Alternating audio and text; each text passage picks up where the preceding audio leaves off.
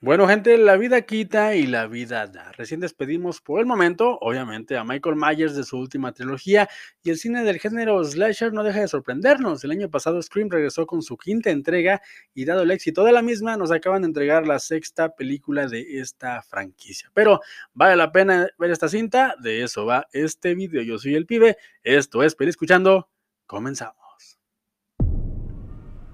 Para empezar, voy a ser honesto con ustedes, no soy fan de esta franquicia en particular. Ojo, no estoy diciendo que no las disfrute ni que no considere que valga la pena que las vean. El cine de Wes Craven es uno que siempre me ha llamado la atención y este no es la excepción, pero para bien o para mal, en el año 2000 y en los siguientes años vi demasiado una película que al día de hoy es la causante de que no tome tan en serio a este personaje Ghostface. Y estoy hablando de Scary Movie, una película del 2000 que iniciara una serie de películas que bueno, ya no son lo que eran antes, pero esa película en particular es una gran parodia, no me canso de recomendarla, de verdad, si tienen chance, véanla, por favor. Y el Ghostface de esa parodia es uno que funciona muchísimo, muy bien, a título personal, funciona mejor que el original, dado que el mismo Ghostface es una parodia en sí mismo. Así que por consiguiente, siempre que quiero regresar a esta franquicia, me acuerdo de ese Ghostface y sus divertidos gags, lo cual me impide a título personal tomarlo como un personaje aterrador o intimidante. Sin embargo, el año pasado, hay que admitirlo, disfruté mucho Scream 5, me parece una manera muy inteligente de seguir la franquicia, incorporando al cast nuevo mientras vas despidiendo a los personajes clásicos de la saga, por lo cual esperaba esta película con cierta emoción. Ahora, ¿la película me decepcionó?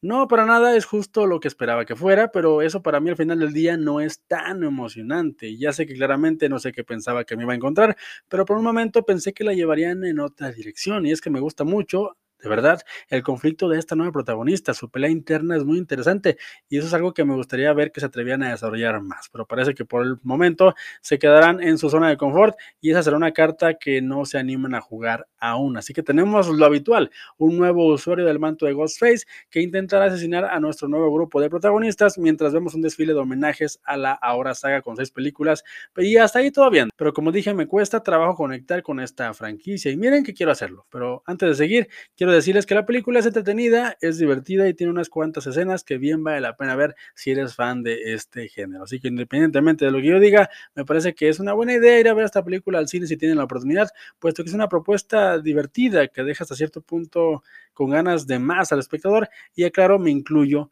en esos espectadores. Ahora bien, honestamente, de la gran variedad de personajes que tenemos en este género, siempre me ha costado trabajo conectar con este en particular. Me gusta el diseño del personaje y dejando de lado que me gustaba la parodia, no soy tan fan de un asesino serial al cual cualquier persona, entre comillas, puede encarnar. Y soy consciente de que de eso va la historia, es una suerte de Scooby-Doo en la cual debemos de tratar de adivinar quién está debajo de la máscara, pero la verdad tampoco soy fan de Scooby-Doo. Personalmente siempre he tenido conflicto con esto y no conecto tanto por lo mismo.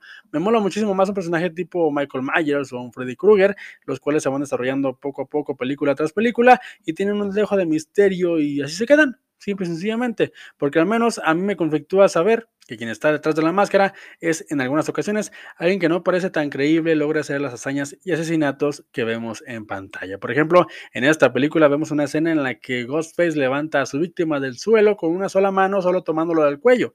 Y cuando se revelan los involucrados, ninguno me parece candidato creíble para esta pequeña demostración de fuerza. Pero vale, solo soy yo siendo muy quisquilloso con una franquicia que claramente es un homenaje a los slasher e incluso sus personajes son conscientes de que están en un entramado de algún tipo de película y esas meta referencias, la verdad es que hacen de esto una película muy, muy divertida. Y como dije, el conflicto central de la protagonista me gusta y me gusta bastante. Con gusto iría a ver Scream 7, esperando a que se sumerjan en esta opción de narrativa.